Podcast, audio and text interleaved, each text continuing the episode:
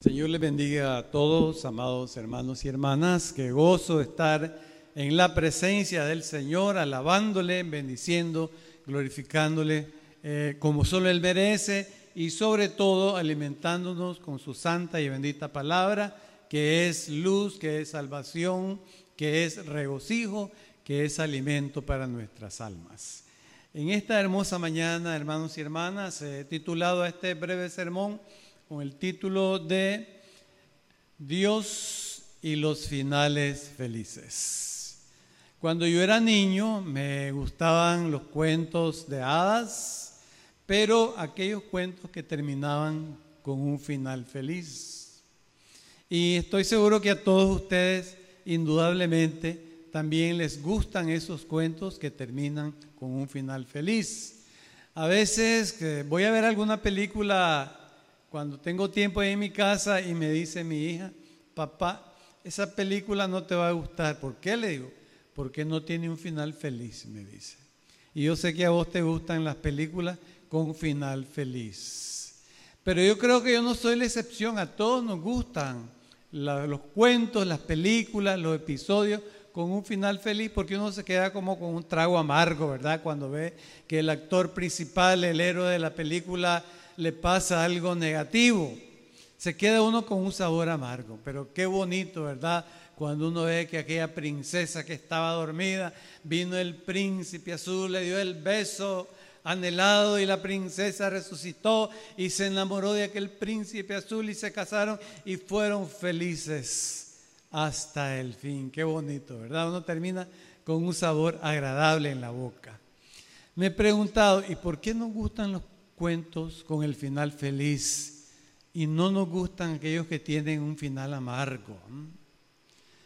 Y la respuesta es muy sencilla, amados hermanos y hermanas. ¿Saben por qué? Porque a Dios, nuestro Creador, también le gustan los finales felices. Y como nosotros somos hechos a la imagen y semejanza de Él, por supuesto, también a nosotros entonces nos gustan los finales felices. Qué bonito, ¿verdad? Que fuimos hechos a la imagen de Dios. Nos gusta lo positivo, nos gusta el amor, nos gusta la salud, nos gusta la vida, nos gustan los colores, nos gusta la felicidad, nos gusta la amistad, nos gusta el perdón. Cuántos valores que vienen de Dios, que traen el sello del Espíritu Santo en nosotros. En cambio, nos entristece ver el odio, ver la guerra, ver el odio, ver la maldad, ver la violencia, ver la destrucción, la muerte, el luto, el dolor. Todo eso ya quisiéramos que pasara.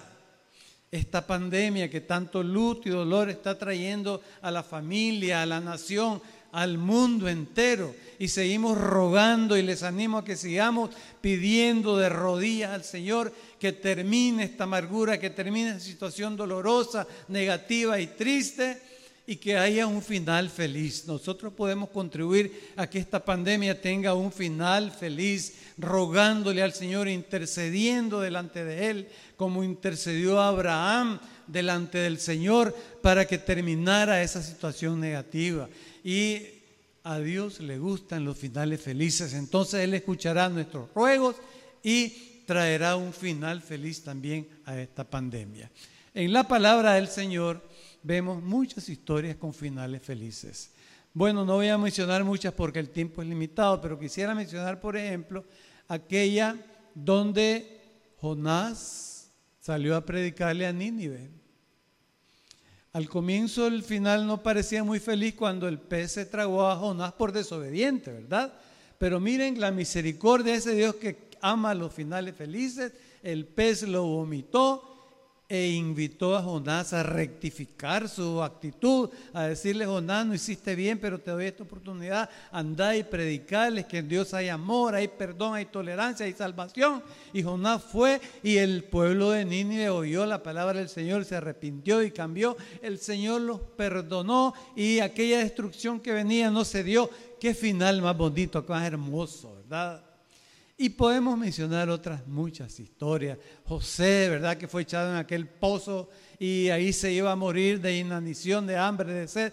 Pero no, aquella caravana vino y lo sacaron y lo llevaron vendido como esclavo a Egipto, pero después Dios lo reivindicó y José llegó a ser el principal después del faraón en el gobierno de Egipto y sirvió para bendición de toda su familia y después para todo su pueblo y después para el mundo entero. ¡Qué maravilla! Ese es el Dios de nosotros que ama los finales felices. ¿Y cómo nosotros podemos aprovechar esa cualidad hermosísima de nuestro Dios de los finales felices? Hay otro final feliz que podemos nosotros aspirar a Él. Y lo hemos visto en la lectura bíblica que se ha hecho en esta mañana. Juan 3, versículo 17. No envió Dios a su Hijo al mundo para condenar al mundo. Un final triste. Somos pecadores, hay un juicio contra nosotros, salimos condenados y vamos a una destrucción eterna. Qué final tan amargo tan bochornoso, tan doloroso. No, no lo queremos. Y Dios no lo quiere. Estoy seguro, usted, seguro usted, hermano, hermana, que Dios no lo quiere, porque Dios ama los finales felices. Y aquí está el final feliz que anhelamos y que añoramos.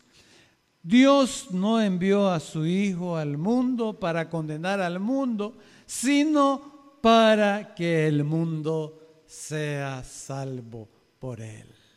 Gloria al nombre del Señor, amados hermanos y hermanas.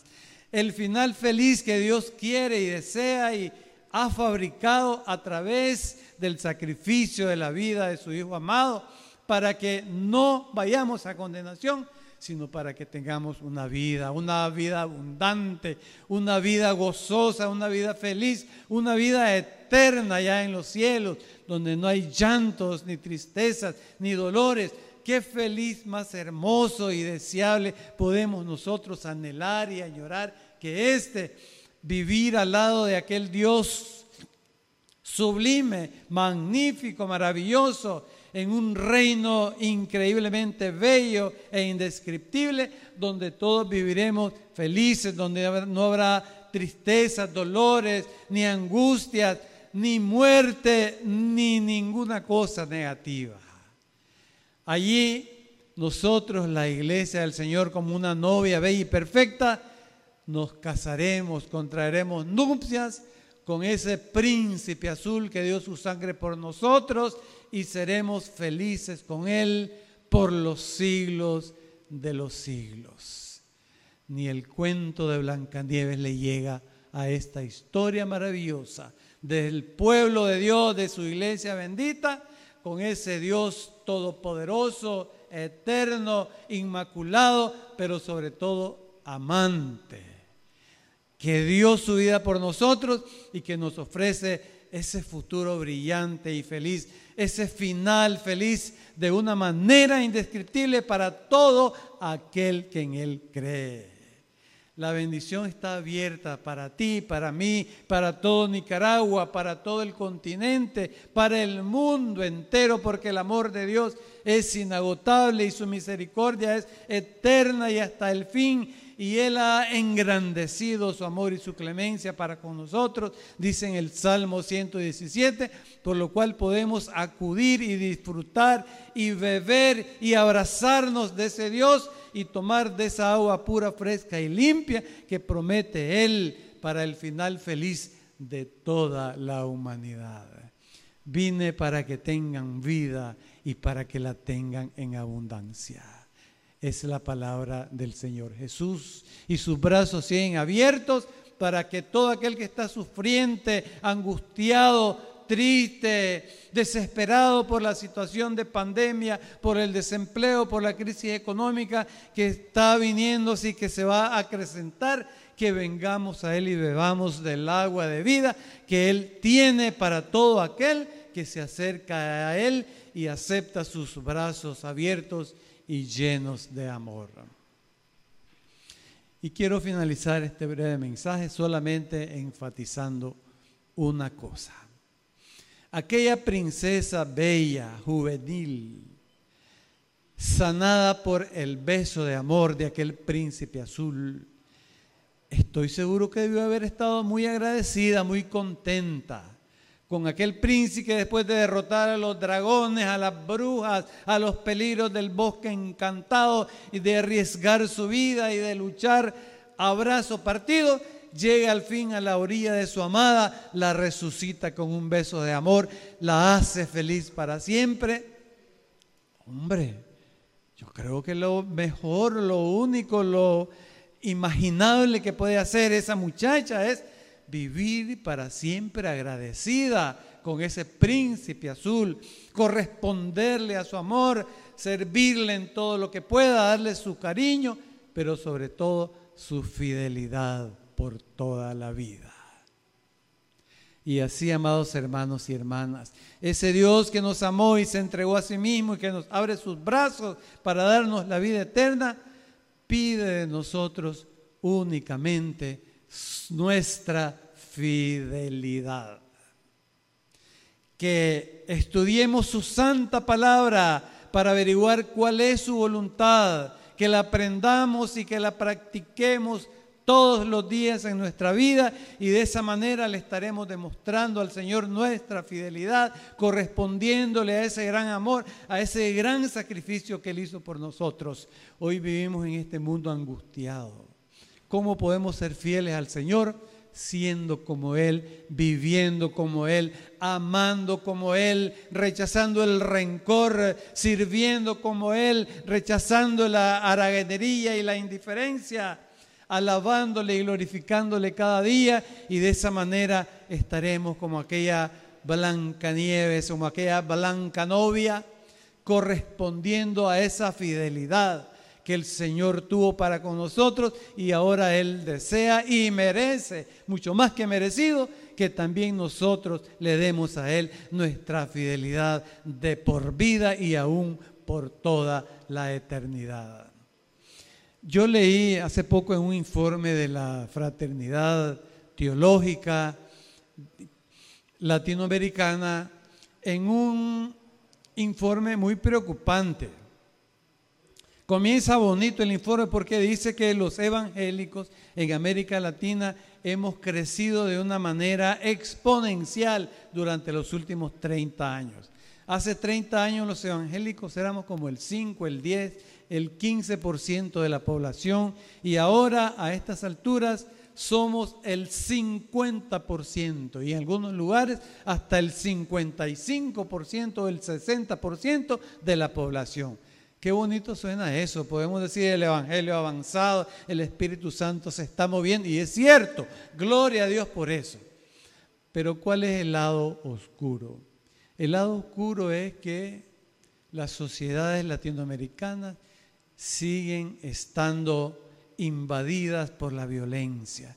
El pecado más bien viene creciendo Sube la drogadicción, sube el consumo de alcohol, sube el consumo de tabaco, sube la prostitución, sube la violencia intrafamiliar, sube la violencia contra las mujeres, sube el homosexualismo, sube la mentira, el chisme, el odio, el rencor, la violencia, la guerra. Qué triste, hermanos. ¿Dónde está entonces ese pueblo donde el Evangelio que es sal y luz viene creciendo? Como que no se mira mucho, hermanos y hermanas. Esto es lo triste de este informe. Y nos debe llamar a preocupación a todos nosotros porque nosotros somos la sal y la luz. La fidelidad a Dios, hermanos, comprende, implica, exige, demanda que nosotros hagamos cambios positivos en la sociedad, que vayamos a la sociedad a ser servidores, a ser perdonadores, a ser tolerantes, a amar y no a odiar, a propugnar por la paz y no por la violencia, a propugnar por el bien y no por el mal, esos frutos hermosos del Espíritu Santo que dice que son el amor, la paz, la fe, la tolerancia, la benignidad, la bondad, la fe, la mansedumbre y el dominio propio. Vayamos a la sociedad latinoamericana a hacer brillar y a defender y a vivir y a hacer una realidad cada día esos valores para que ese 60% de evangélicos en realidad se note y que se vea que tenemos un vecindario mejor, una ciudad mejor, un barrio mejor, un país mejor, un continente mejor para la gloria del Señor. que ese novio, ese príncipe azul que se sacrificó y dio su vida por nosotros, no se decepcione de nosotros, sino que se alegre que su esposa amada por la cual murió vive en santidad, en paz, en amor y en fidelidad. Que sea un final feliz no solamente para nosotros, sino que sea un final feliz para Dios también, viendo que su pueblo amado, su iglesia amada, hace una diferencia positiva en el mundo y es verdaderamente la sal y la luz de la sociedad. Un final feliz para Dios, para nosotros y para el mundo en que vivimos. Que el Señor bendiga a cada uno de ustedes y la meditación de su santa palabra en nuestros corazones.